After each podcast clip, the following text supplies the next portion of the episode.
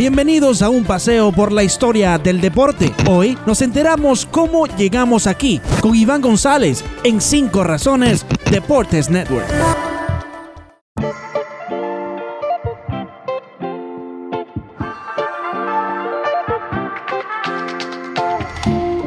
Hola, muy buenas tardes, buenas noches o buenos días, según la hora en que nos estén escuchando.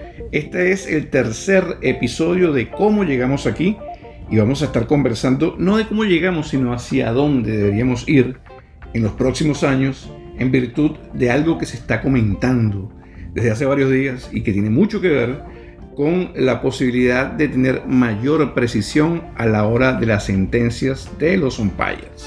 Acompáñanos a enterarnos cómo llegamos aquí en 5 Razones Deportes Network con Iván González. Y decíamos que vamos a repasar un poco la historia de las decisiones de los umpires en la historia del béisbol porque precisamente en estos días se habla mucho de la posibilidad de hacer un cambio que sería uno de los más relevantes en la historia del béisbol. Y eso sería implementar las sentencias de bolas y strikes, no ya a través de los humanos, sino mediante el uso de la cámara de televisión, algo que se ha venido usando desde el año 2008, cuando por primera vez en la historia del juego se implementó el uso de repeticiones para revisar las sentencias. El béisbol es un deporte que en ese sentido ha sido bastante conservador.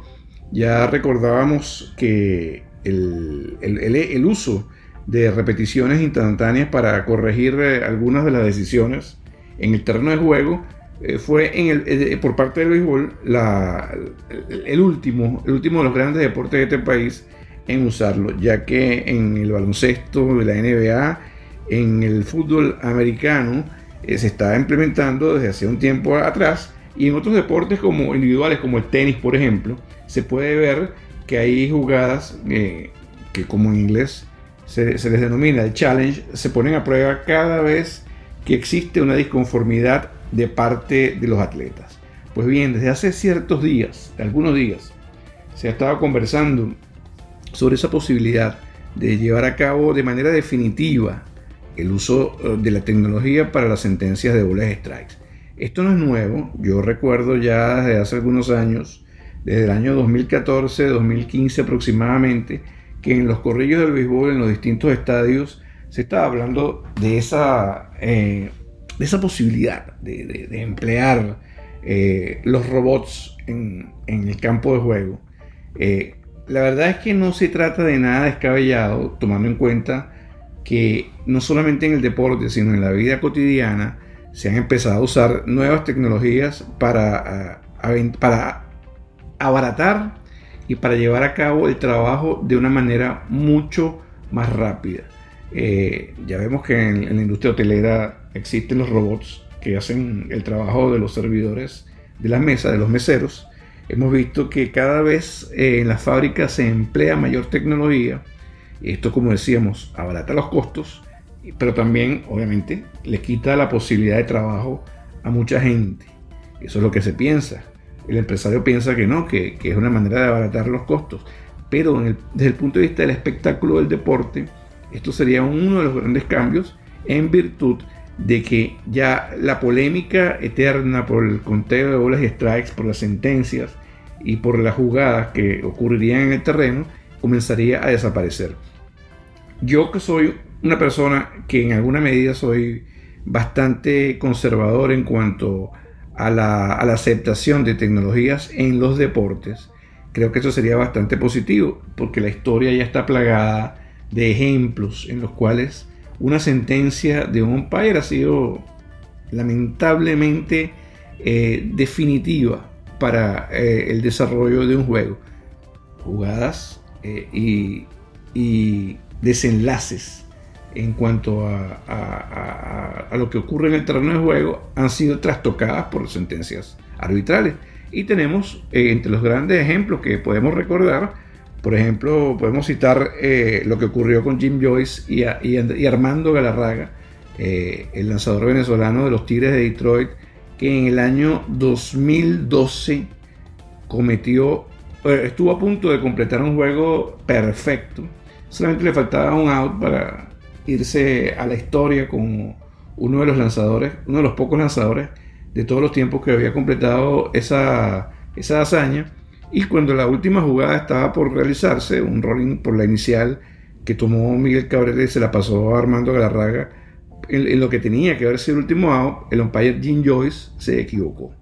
Esa, digamos que esa jugada no hubiese ocurrido, eh, no hubiese pasado a la historia como uno de los grandes errores del terreno, de, de haberse empleado la repetición instantánea de la manera en que se está usando hoy. ¿Desde cuándo se usa la repetición instantánea como la estamos usando? En un momentico les voy a hablar de eso. ¿Cómo llegamos aquí? Con Iván González en 5 Razones Deportes Network. Y estábamos recordando esas jugadas eh, lamentables que han ocurrido en la historia. Son muchas las que vienen a la memoria. Y pensábamos que cuántas de estas hubiesen eh, quedado en el olvido de haberse usado la repetición instantánea de la manera como la conocemos hoy. Pues eh, tenemos que recordar que desde que la, la, la, repetición como la conocemos se está usando, eh, eh, fue desde el año 2014, la temporada 2014, cuando se comenzó a emplear esta manera de, de, de aplicar ese reto, ese challenge, de cambiar las jugadas en caso de que había disconformidad por parte del coach o el manager eh, que, había apreciado que el umpire se había equivocado. Y son tantas las jugadas que, vienen a la memoria. Por ejemplo, está aquel famoso elevado al jardín derecho en un playoff entre los Orioles de Baltimore y los eh, Yankees de Nueva York, que Tony Tarasco tenía que haber tomado, pero que el umpire Rich García apreció que era, había sido un cuadrangular de parte de Derek Jeter Aquí quien pasó la historia fue el, entonces niño Jeffrey Mayer, que le metió la mano a la pelota en los bleachers del jardín, derecho del viejo Yankee Stadium para convertir lo que tenía que haber sido un out en un cuadrangular que a la postre abrió el grifo para que los Yankees hicieran todas las carreras necesarias para ganar en aquel momento el partido e ir a la Serie Mundial. Y así hay montones de jugadas en la Serie Mundial de 1975, Hubo una jugada también en el plato, una confusión. Eh, cuando un corredor no tocó el home, el catcher no tocó el corredor y el umpire no vio lo que ocurrió y terminó sentenciando un out que nunca existió, como tampoco hubiese existido la otra, sentencia. Fue una jugada sumamente eh, complicada. Pero hablábamos de las repeticiones instantáneas y la manera como se emplea. Y pensábamos que obviamente Major League Baseball ha he asumido la tarea de revisar lo que se revisa. Ah, y, me permito explicarlo de una manera más clara. Es decir, sabemos que en los últimos años eh, el trabajo de los umpires en cuanto a sus sentencias de bolas strike no son revertibles. Es decir, no se pueden cambiar, solamente se, cambian algunas jugadas de apreciación en, la, en, las almohadillas, pero las bolas de strike no son eh, revisadas. ¿Por qué no se revisan aún? Es curioso. Eh, eso eh, quizá tenga mucho que ver con la velocidad del juego, con el, tiempo que consume un juego de pelota en, llevarse a cabo y que evidentemente eh, usando la tecnología de la repetición instantánea tendríamos el problema de que se alargaría mucho más aún eso convertiría el béisbol en un deporte un poco más soso, un poco eh, más lento y que impediría en alguna medida que la fanaticada se, siguiera identificando con el, con el partido de béisbol. Lo cierto es que si bien Major League Baseball no lo ha hecho de manera abierta, me refiero a la revisión de las jugadas y de las sentencias, sí ha habido distintos sectores que se han dedicado a escudriñar un poco más en cuanto a lo que está ocurriendo en el terreno de juego cuando los umpires se encargan de sentenciar las bolas de strike. Y han sido, y han sido muchos los, hallazgos interesantes en cuanto a lo que significa el error humano, el error en la vista. Por ejemplo, desde el 2008 al 2018, los umpires de Major League Baseball han hecho eh, sentencias incorrectas en casi el 12% de las jugadas que se presentan cuando hay que hacer sentencias de goles de strike. Ya sabemos que hoy en día la zona de strike está perfectamente determinada a través de la cantidad de cámaras que existen en los terrenos de juego.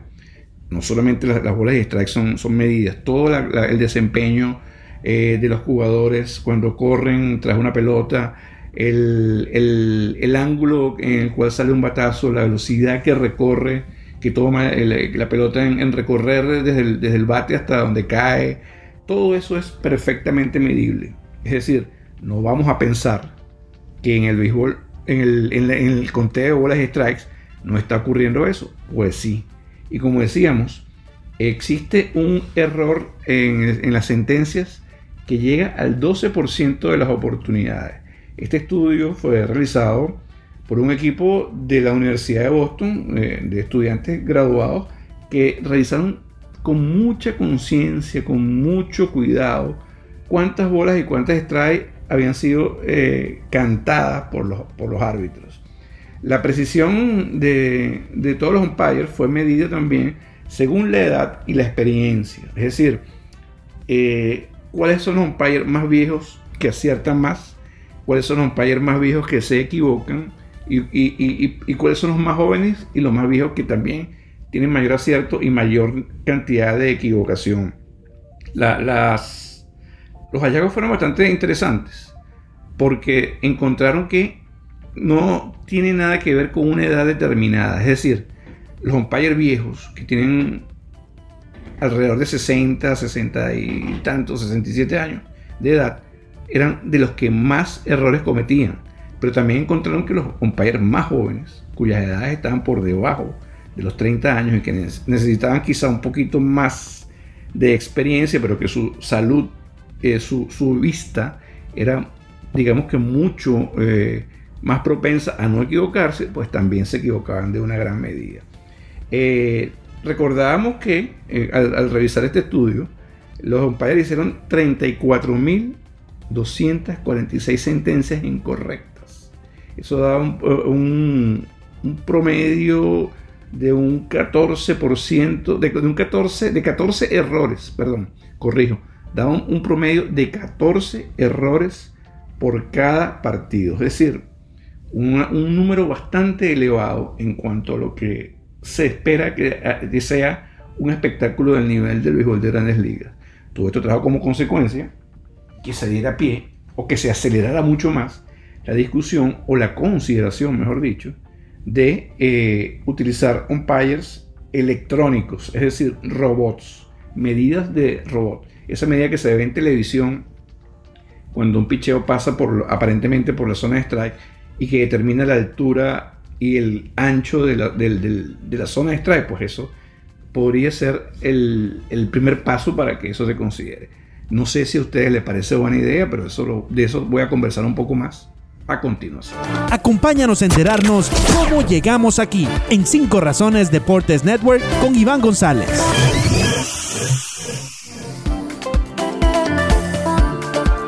Y decíamos que no sé si a, toda la gente que le gusta el béisbol eh, le parezca adecuado contar con un ojo electrónico, con un robot que sea el encargado de terminar las bolas y los strikes.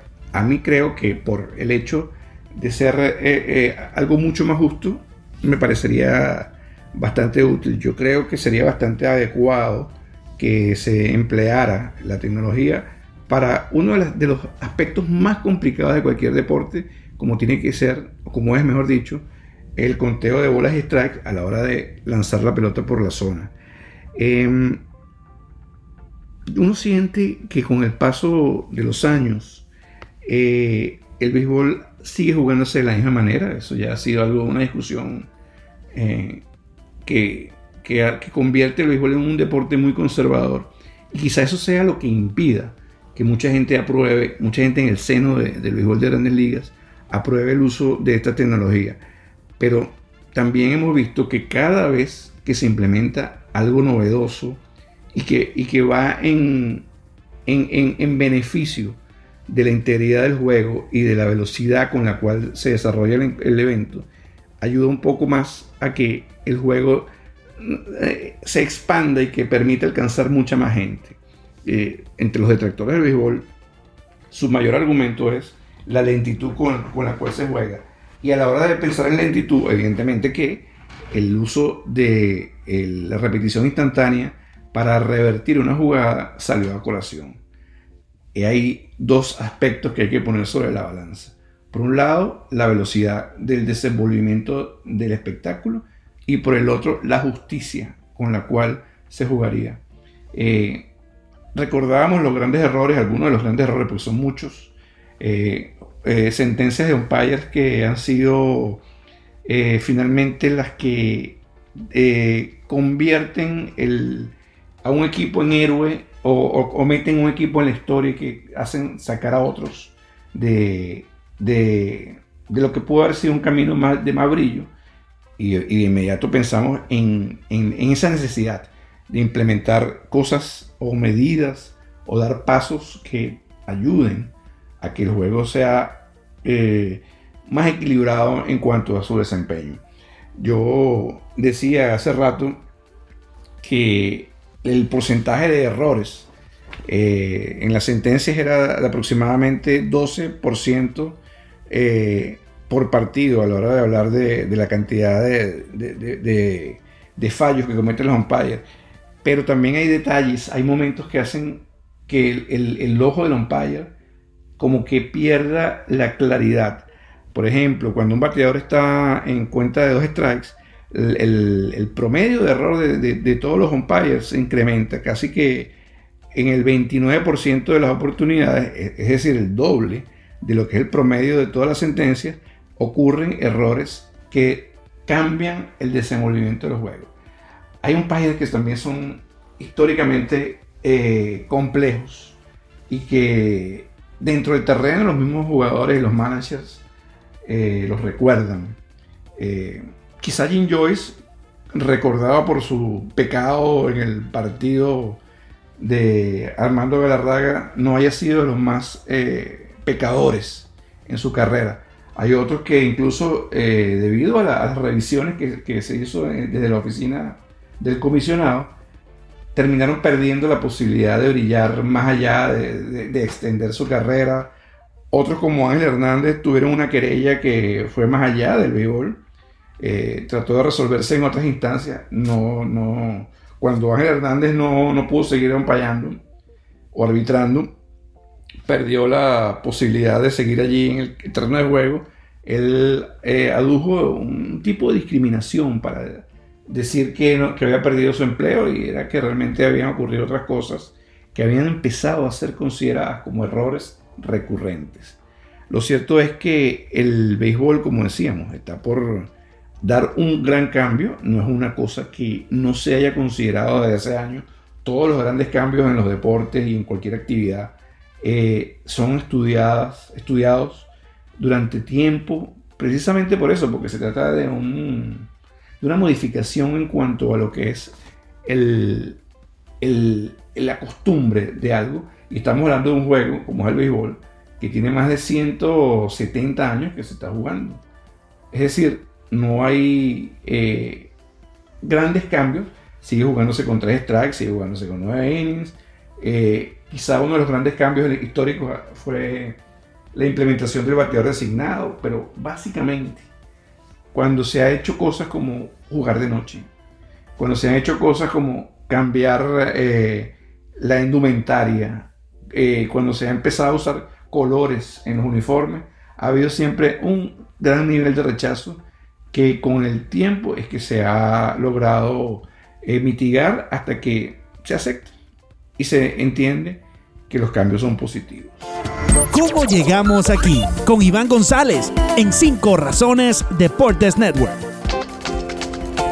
Y bien, eh, revisamos lo que ocurre con las repeticiones en el conteo de bolas y strikes. Pensamos en el futuro. También vemos un poco cómo llegamos a las repeticiones en el deporte, en el béisbol particularmente. Y recordamos que el umpire también tiene un agotamiento que es bastante elevado, tanto como el de un pelotero que juega 162 encuentros. Un país tiene individualmente la participación en promedio de unos 112 juegos por año. uno de los cuales, cada cuatro juegos, quiero decir, uno de cada cuatro juegos de ellos, o sea, es decir, aproximadamente, aproximadamente 28, se llevan el rol de estar detrás del plato. Eso quiere decir que ese día, cuando está detrás del home, el umpire se somete a una presión diferente a la que se tiene cuando se está eh, cubriendo una de las almohadillas. Eh, en cada partido se sentencian aproximadamente unos 4.200 picheos según algunos estudios. Y si hay un margen de error de un 12%, estamos hablando de unos 3 o 4 o 5 envíos equivocados. Quizá usted escuche esto y se dé cuenta de que eh, mis matemáticas no son muy buenas, pero igual representa una cantidad bastante alta eh, en cuanto a los deportes. No ocurre, por ejemplo, con el tenis, no ocurre, por ejemplo, con el fútbol americano, no ocurre con el hockey, no ocurre con el baloncesto, no ocurre con el fútbol mundialmente conocido como balompié. En el béisbol entonces hará falta apretar las tuercas, aplicar mayor precisión para las sentencias. Esa es una discusión que va a tomar un tiempo, que ya se está dando en algunos ámbitos de este deporte, que mucha la gente que tiene que tomar decisiones lo está considerando, pero yo creo que va a ser algo que ocurrirá y que ocurrirá muy pronto, así que sería buena idea prepararnos para presenciarlos.